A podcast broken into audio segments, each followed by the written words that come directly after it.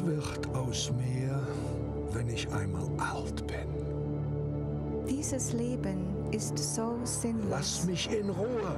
Diese Leute sind so schlecht. Warum geht es den anderen denn so viel besser? Vielleicht bin ich unheilbar krank.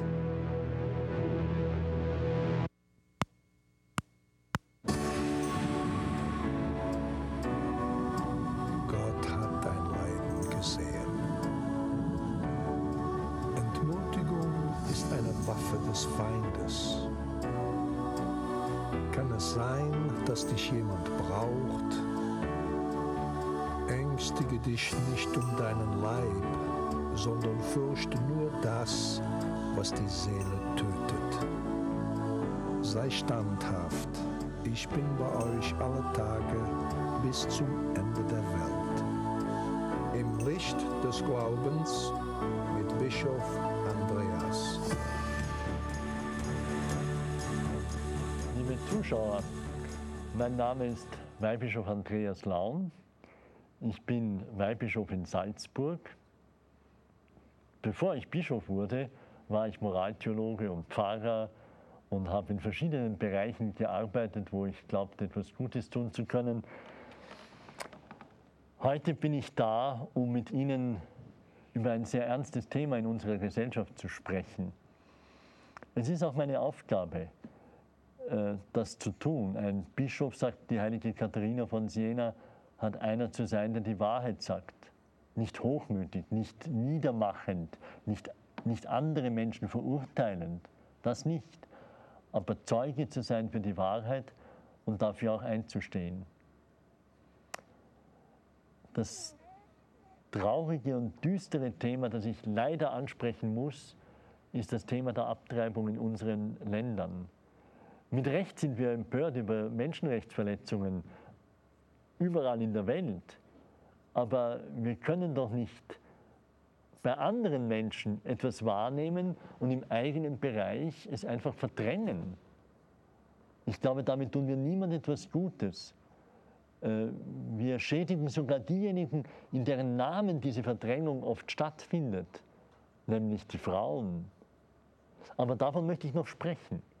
Und jetzt möchte ich zunächst einmal feststellen, wo wir uns überhaupt damit befinden mit dieser ganzen Thematik, die natürlich uralt ist. Das ist schon richtig. Aber in einer gewissen Weise haben wir einen qualitativen Sprung getan nach unten.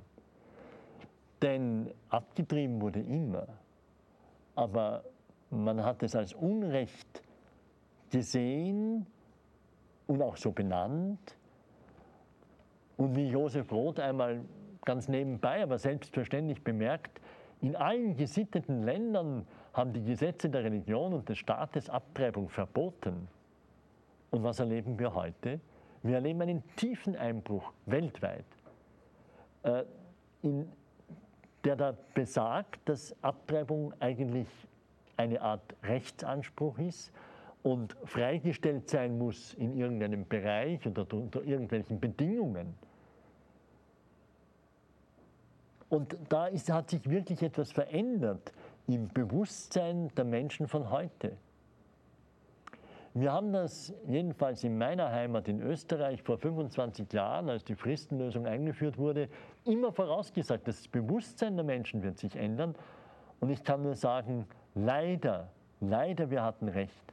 Es hat sich wirklich verändert. Und auch der Papst stellt in seiner Enzyklika Evangelium Vitae fest, ich darf Ihnen das vorlesen, er spricht nämlich von einer, einem schweren moralischen Verfall. Dann sagt er, sagt er, als ein Zeichen dieses Verfalls, Entscheidungen, die einst einstimmig als verbrecherisch angesehen und vom allgemeinen sittlichen Empfinden abgelehnt wurden, werden nach und nach als achtbar betrachtet.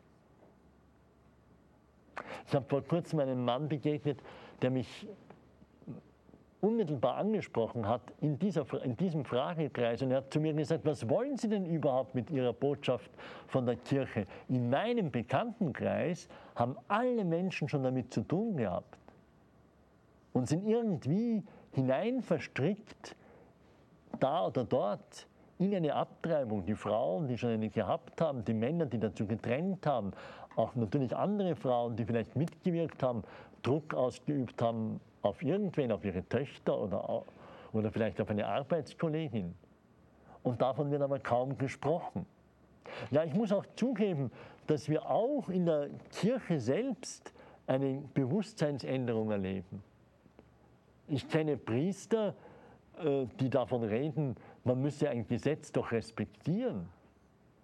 Und wenn ich so etwas höre, bin ich ganz sprachlos, denn wir haben alle beim heiligen Thomas und bei, in der ganzen Tradition befreienderweise gelernt, ein Gesetz im Widerspruch zum Gebot Gottes ist nicht existent. Natürlich wird der Staat vielleicht einfordern, er wird uns unter Anführungszeichen bestrafen, wenn wir uns nicht dran halten, aber wir dürfen uns oft gar nicht dran halten. Denken Sie an die Sklaverei. Ähm, die Sklaverei war doch ein nicht gültiges Gesetz, insofern das Gebot Gottes dagegen steht. Und genauso gilt das auch hier. Und heute höre ich das von Mitbrüdern, die doch eigentlich das gelernt haben sollten. Oder wenn ich daran denke, dass manche Slogans, manche Kampfrufe für die Fristenlösung heute von jenen wiederholt werden, die damals vor 25 Jahren gegen die Fristenlösung gekämpft haben. Auch in unserer Sprache hat sich so vieles verändert. Wir sagen zum Beispiel, und auch Christen wiederholen es gedankenlos, man soll doch Frauen nicht kriminalisieren eine ganz irreführende Sprachreise, weil niemand will Frauen kriminalisieren. Und niemand kann eine bestimmte Handlung künstlich zu einem Krimen, also zu einem Verbrechen machen. Das ist völlig unmöglich. Und dann können Sie sich vorstellen, dass ein Parlament beschließt, dass, ich weiß nicht, Nasenbohren plötzlich ein Verbrechen wäre. Und dann wäre es auch ein Verbrechen. Das ist ja verrückt und absurd. Nein, ein Gesetz bezeichnet eine bestimmte Handlung als Krimen, als Unrecht, als Verbrechen, je nachdem, weil es das ist. Und man kann nicht sagen, die Handlung ist deswegen ein Verbrechen, weil das Gesetz es so nennt. Das ist im rein menschlichen Gesetz in einer gewissen Weise so, dass etwas nur deswegen nicht erlaubt ist, weil eben ein Gesetz des Staates dagegen steht. Aber bei den, dem Bereich, von dem ich jetzt rede, da ist es anders. Da muss das staatliche Gesetz sehen, was ist. Ist das ein Verbrechen? Dann wird es als solches behandelt, aber nicht umgekehrt. Oder wenn wir davon reden, Schuld zuweisen, man dürfe niemand Schuld zuweisen. Man kann Schuld überhaupt, man, man, man braucht sich gar nicht versuchen, es nicht zu tun, weil man kann es gar nicht. Wenn eine Schuld nicht besteht, kann ich sie ihm nicht zuweisen. Ich kann sie behaupten, aber das ist ein, ein Unsinn. Eine Schuld kann man nicht hin und her schieben, sagen, ich nehme Schuld und gebe sie jemand. Das ist ein Unsinn. Sondern ist die Frage, ob Schuld besteht, ob das wirklich eine Schuld ist, dann kann ich sie benennen. Und am besten fange ich bei mir selber an und benenne meine eigene Schuld und nicht immer nur die Schuld der anderen. Es ist oft vieles in der Sprache, das eine Veränderung im Denken der Menschen anzeigt. Ich denke mir auch bei solchen Dingen wie wir reden von, eine Frau ist schwanger. Ja, natürlich, das ist ein medizinisch einwandfreier Ausdruck. Warum sagen wir nicht so wie frühere Generationen gesagt haben, sie ist guter Hoffnung oder sie erwartet ein Kind, da liegt bereits das Positive drinnen, da wird es schon benannt, äh, sie freut sich darauf. Gute Hoffnung, wie schön. Ich bekomme ein Kind, bekomme. Da liegt auch das Geschenk drinnen. Ich erwarte ein Kind. Ich bin gesegneten Leibes. Noch, noch ein schönerer Ausdruck. Aber das haben wir verloren. Wir haben uns zurückgezogen auf Benennungen, die natürlich nicht schlecht sind. Ich lehne es ja nicht ab. Es ist praktisch und alles. Nur, nur eigentlich geht dabei etwas verloren. Und man muss doch auch fragen, ist es richtig, dass wir das aufgegeben haben? Nun, wenn wir dieses traurige Thema anreden, liebe Freunde, ich glaube, äh, wir dürfen uns ja nicht darauf beschränken, nur von der Abtreibung zu reden. Das hält der Mensch nicht aus und schon gar nicht die betroffenen Frauen und die betroffenen Männer übrigens auch, weil die erleben das natürlich nicht so unmittelbar, aber sie sind ja oft mehr schuldig als die Frauen. Also müssen wir eigentlich sagen, überhaupt alle Betroffenen. Nur die halten das ja nicht aus. Es ist kaum auszuhalten, die volle Wahrheit über die Sünde im Allgemeinen, aber schon gar über diese Sünde, wenn ausgerechnet eine Mutter das eigene Kind töten lässt. Und darum sage ich Ihnen, es ist ganz wichtig, dass wir gleichsam mit dieser so bitteren Wahrheit die andere Wahrheit von der Barmherzigkeit Gottes verbinden. Dass wir immer auch sprechen, Gott ist barmherzig, Gott liebt dich und Gott ist größer als deine Schuld. Von der heiligen Katharina von Siena, die ich ganz besonders verehre, habe ich den Satz genommen äh, und übernehme ihn und, und, und, und geb, möchte ihn Ihnen so gerne weitergeben, dass sie sagt, Gottes Barmherzigkeit ist unvergleichlich größer als alle Sünden, die die Menschen begehen können. Und das kann man sehr wohl in diesem Zusammenhang zitieren, um den betroffenen Menschen wirklich Hoffnung zu geben. Auch der Papst formuliert im Sinne der heiligen Katharina äh, in einem direkten Anreden der betroffenen Frauen, der Vater des Erbarmens wartet auf euch, um euch im Sakrament der Versöhnung seine Vergebung und seinen Frieden anzubieten. Ihr werdet merken, dass nichts verloren ist, obwohl das Kind nicht mehr zurückzuholen ist, sagt der Papst, es ist nichts verloren. Und jeder, der seine Sünde anerkennt und sich dadurch befreit und bereut, der soll wissen, er fällt in die Hände Gottes. Und diese Hände, sagt der Papst, sind liebevolle Hände wie die einer Mutter. Ich glaube, es ist sehr notwendig, dass wir in einer großen, demütigen Liebe über diese Frage, über dieses Schuldgeschehen mitten in unserer Gesellschaft sprechen und dass wir immer beide Wahrheiten aussprechen und beide Wahrheiten den Menschen vor Augen halten, damit sie äh, befreit werden und da komme ich zu dem zurück, was ich am Anfang gesagt habe. Ich glaube, es ist für die Frauen erlösend, gerade die betroffenen Frauen erlösend, wenn man ihnen die Möglichkeit gibt, nicht in der Isolation zu bleiben mit dem, was sie belastet, sondern ihnen zu sagen, ja, du hast recht, dein Gewissen hat recht, mit dem, was es dich in der, in der Weise, in der es dich anklagt, aber wir haben die Antwort, wir haben die Befreiung, wir haben die Erlösung. Und versucht gar nicht, es nützt ja gar nichts, es hilft ja auch nicht, dir einzureden, das war ohnehin in Ordnung und das kann man doch machen oder das war dein Recht. Äh, ich möchte an dieser Stelle eine kurze Pause machen. Lassen Sie es einmal auf sich einwirken. Ich glaube, wir müssen noch einiges beleuchten und besprechen, um wenigstens die wichtigsten Aspekte dieses Themas uns klarzumachen und vor Augen zu führen.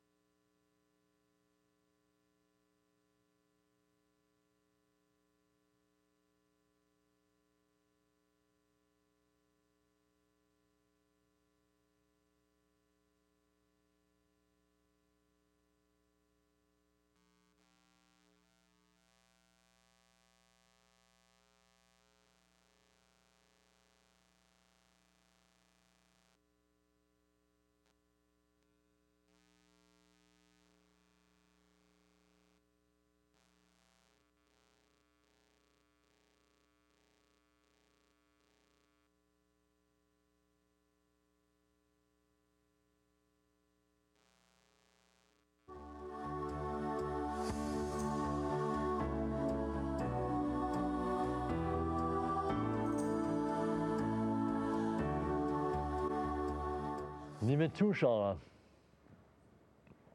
die Kirche kann sich natürlich nicht darauf beschränken, nur die Wahrheit über die Abtreibung auszusprechen und in Erinnerung zu rufen. Äh, sie hat auch eine andere Aufgabe, nämlich die Aufgabe, den Menschen Heilung zu geben. Und da kann die Kirche niemand anderer ersetzen. Natürlich auch die Therapeuten. Wir wissen heute, was der sogenannte Post-Abortion-Syndrom für Frauen bedeutet an Leiden und wie sehr sie da der Hilfe bedürfen, auch einer medizinisch-psychologische Hilfe. Dennoch, wir können dieses Elend und diese Not nicht wirklich heilen, ohne nicht nur von der Barmherzigkeit Gottes zu sprechen, sondern sie den Menschen auch in erreichbare Nähe zu bringen. Und das tut die Kirche ganz besonders mit dem wunderbaren, fantastischen Sakrament der Buße. Dass ein Mensch es wirklich aussprechen kann, hinlegen kann. Und er bekommt nicht so, wie das so oft ist in der Erfahrung des irdischen Lebens, noch einmal einen drauf, sondern er begegnet der Barmherzigkeit Gottes, vermittelt durch einen konkreten Menschen, der da ist und wirklich sprechen kann. Ich spreche dich los, du bist jetzt gelöst. Ich spreche dich los von deinen Sünden. Ja, deine Sünden. Es sind deine Sünden. Du brauchst sie nicht mehr verschleiern, nicht mehr verdrängen, diese ganzen Umwege, die ja ohnehin nicht nützen. Im Gegenteil, du, du, du zementierst dich ja geradezu ein in deine Not. Aber du bist jetzt losgesprochen von den Sünden, die sind jetzt abgelöst von deiner Person. Aber nicht in meinem Namen, das könnte ich nicht, sondern im Namen des Vaters, des Sohnes, des Heiligen Geistes. Das ist die zweite Aufgabe der Kirche. Und dann gibt es noch eine dritte, auch die soziale Hilfe, die wir natürlich nicht alleine machen können, aber wo die Kirche sicher auch immer wieder anmahnen muss und mit Beispiel vorangehen, um vor allem Härtefälle, die aus irgendeinem Grund durch das soziale Netz durchrutschen, aufzufangen. Denn das wäre ja doch sehr pharisäisch, wenn wir irgendjemand eine Vorhaltung machen und ihm aber vorher, wo er in Not war und wo es darum ging, dieser Frau es zu ermöglichen, ihr Kind zu bekommen, sie einfach im Stich lassen. Auch der Staat hat seine Aufgabe. Und damit komme ich zu einem sehr heiklen Punkt, nämlich zu der Frage nach den staatlichen Gesetzen in diesem Bereich. Nun ist es ja nicht so, dass wir irgendwo auf der Welt, mir ist es jedenfalls nicht bekannt, eine völlige Freigabe der Abtreibung hätten. Irgendwo spüren doch alle Regierungen, da muss ein Gesetz sein, damit man überhaupt Kindestötung noch einmal abheben kann von Abtreibung. Es geschieht so viel Schlimmes auf diesem Gebiet, das will ich jetzt gar nicht entfalten, sondern ich möchte auf folgenden Punkt hinweisen. Ähm, der Staat, der, so wie er das bei uns macht, einfach sagt, naja, wir machen da die ersten drei Monate frei, verhält sich ja völlig unlogisch. Kardinal König hat schon im Jahre 74 deutlich gesagt, damit ist, kann man eigentlich von einem Schutz des Gesetzes nicht mehr reden. Stellen Sie sich vor, es würde ein Gesetz geben, dass Banken ähm, in der ersten Stunde ihrer Öffnungszeit ausgeraubt werden dürfen. Na, den Bankräuber möchte ich sehen, der dann zu faul ist, um rechtzeitig aufzustehen, damit er die Zeit, die Frist, in der er ohnehin alles mitnehmen kann, nicht versäumt. Natürlich hat der Staat hier auch eine Aufgabe und man kann natürlich auch nicht äh, die Bedingung stellen, naja, aber das ist, Gesetze sind doch da nicht alles. Da kann ich nur antworten, Gesetze sind nie alles. Kein Gesetz, um welches Gesetz immer es sich handelt, ist in der Lage, ein Problem ganz zu lösen. Und so würde ich das einfach mit einem ganz einfachen Beispiel uns allen klar machen. Stellen Sie sich vor, meine Brieftasche. Meine Brieftasche ist deswegen in Sicherheit, weil ich sie normalerweise nicht irgendwo herumliegen lasse, sondern ich habe sie eingeschoben und achte darauf, sie nicht zu verlieren. Das ist einmal der erste und wohl auch wichtigste Schutz. Aber der zweite Schutz ist, dass die meisten Menschen, die mich umgeben, eigentlich fast alle, soweit ich sehen kann, anständige Leute sind, die auch aus ihrer Überzahl nicht die Möglichkeit machen, mich zu berauben.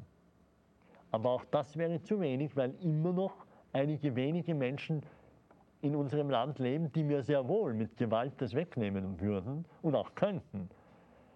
Äh, wenn nicht ein Gesetz da wäre, das sie noch einmal daran hindert, na, dann bleiben noch ein paar Räuber, die die Gelegenheit immer noch ergreifen würden, trotz Gesetz, trotz der Mehrheit, trotz dem eigenen Schutz. Aber damit müssen wir leben in allen Bereichen. Und sehen Sie, so ist das da hier auch. Ein Gesetz kann ein ungeborenes äh, Kind nicht absolut schützen. Der beste Schutz ist die Liebe seiner Mutter. Der nächstbeste Schutz ist die Bejahung des Lebens durch die Umgebung, durch uns alle, die wir, die wir mit dieser Frau zu tun haben. Wir, die wir ihr Mut machen oder sie vielleicht entmutigen oder vielleicht sogar drängen zum Bösen. Aber dann bedarf es auch noch des Gesetzes. Ja, es bedarf leider auch noch des Gesetzes. Und wohlbemerkt, wir haben ja alle dieses Gesetz. Wir haben sie auch in Österreich, wir haben es in Deutschland. Überall wird Abtreibungen in späteren Stadien bestraft. Und so brauchen wir kein neues Gesetz. Wir haben ein Gesetz, das es tatsächlich die, das Kind, das ungeborene Kind schützt. Und unsere Forderung ist ja nur, dass alle unter diesen Schutz hineinkommen keine, keine Zweiklassengesellschaft bei den ungeborenen Kindern äh, existiert, dass die einen geschützt sind, die anderen nicht, sondern dass alle unter dem Schutz des Gesetzes stehen, auch die Behinderten. Das wäre das Ideal, das müssten wir wieder erreichen, aber wir werden es nur dann erreichen können, wenn immer mehr Menschen überzeugt sind, dass das Leben heilig ist. Und wenn wir sagen, ja, wie kann denn das geschehen, dann bin ich mir natürlich voll und ganz bewusst, dass das nicht geschehen kann durch bloßes Reden. Nein, es wird notwendig sein, die tieferen Ursachen der Lebensverachtung in den Blick zu bekommen, um dann an diesen tiefen Ursachefeldern anzusetzen, um dort anzusetzen und von daher eine Erneuerung der Welt im Sinne der Heiligkeit des Lebens zu erreichen. Wir haben einige Gründe, warum das heute so leicht geworden ist. Wir haben einen falschen Freiheitsvorstellung. Natürlich hängt es auch mit dem Verlust Gottes bereits zusammen, von dem ich gleich reden werde, weil der Mensch sich für frei und autonom erklärt hat und die Gebote Gottes nicht mehr anerkennen will. Wir, wir, wir behaupten völlig töricht, mit einem falschen Demokratieideal behaftet, dass die Mehrheit eigentlich alles und jedes entscheiden kann. Aber das stimmt doch nicht. Aber das stimmt doch überhaupt nicht. Was stellen Sie sich vor, was wir nicht alles schon hätten entscheiden können mit Mehrheiten? Auch die Kannibalen hatten ihre Mehrheit, oder nicht? Glauben Sie nicht, dass unter einem Stamm der Kannibalen die Mehrheit dafür war, das zu tun, was sie getan haben, ihre Gegner aufzuessen? War es damit richtig, nur weil es die Mehrheit war? Und, und viele andere Beispiele könnten wir mit Leichtigkeit erfinden. Wir müssen lernen, dass menschliche Mehrheiten, menschliche Gesetze immer, immer untergeordnet sind dem höheren Gebote Gottes. Und keine Mehrheit kann dieses Gebot Gottes außer Kraft setzen. Und wehe, wir tun es, wir kommen in eine Diktatur der Mehrheiten hinein. Nicht, das, nicht die Stärke des Gesetzes entsteht dadurch, sondern das, die, das Recht des Stärkeren, das Dschungelgesetz, wir sind die Mehrheit und darum dürfen wir eigentlich alles tun. Aber der tiefste Grund unserer, unseres Unglücks in Fragen des Lebensschutzes ist die Abwendung von Gott, verbunden dann mit einer falschen Gewissensvorstellung, davon kann ich jetzt nicht reden, aber die Abkehr von Gott. Denn wenn der Mensch sich abwendet von Gott, dann dann versteht er sich selber nicht und dann versteht er nicht mehr, dass er er und seinesgleichen heilig sein könnten. Dann gilt das Wort des Paulus, das man sehr wohl auf die Abtreibung anwenden kann. Das ist ein gewaltiges Wort. Bitte hören Sie das an. Man überliest sowas so leicht. Da schreibt nämlich Paulus, die Menschen wandten sich von Gott ab, da verfielen sie, jetzt, das ist jetzt Paulus Original, da verfielen sie in ihrem Denken der Nichtigkeit und ihr unverständiges Herz wurde verfinstert. Sie behaupteten, weise zu sein. Na, haben wir das nicht auch? Und, ihr, und wurden zu Toren. Und da sie sich weigerten, Gott anzuerkennen, lieferte Gott sie einem verworfenen Denken aus, sodass sie tun, was sich nicht gehört. Sie wurden zu Urhebern todesbringender Werke und tun sie nicht nur selber, sondern stimmen bereitwillig auch denen zu, die so handeln, sagt Paulus. Man kann nachdenken, was er in seiner Zeit gemeint haben könnte, aber was ja wohl auch für unsere Zeit gilt. Liebe Freunde, man kann über dieses dunkle und traurige Thema so vieles sagen, aber wir werden nur eine Erneuerung finden, wenn wir wirklich an den Wurzeln ansetzen wenn wir eine Umkehr zu Gott in Bewegung bringen, wenn die Menschen wieder bereit sind, das Gebot Gottes wahrzunehmen, wenn wir unser Gewissen im Lichte des Evangeliums bilden. Und natürlich und damit komme ich für unsere heutigen Überlegungen ans Ende, es bedarf einer Umkehr unseres Lebens. Wenn wir der Meinung sind, es kommt vor allem darauf an, Vergnügen zu haben, Lust zu empfinden, uns selber zu verwirklichen, dann liegt es in der Logik der Sache, dass wir alle Dinge und alle Bereiche des Lebens diesem Ober Oberziel unterordnen.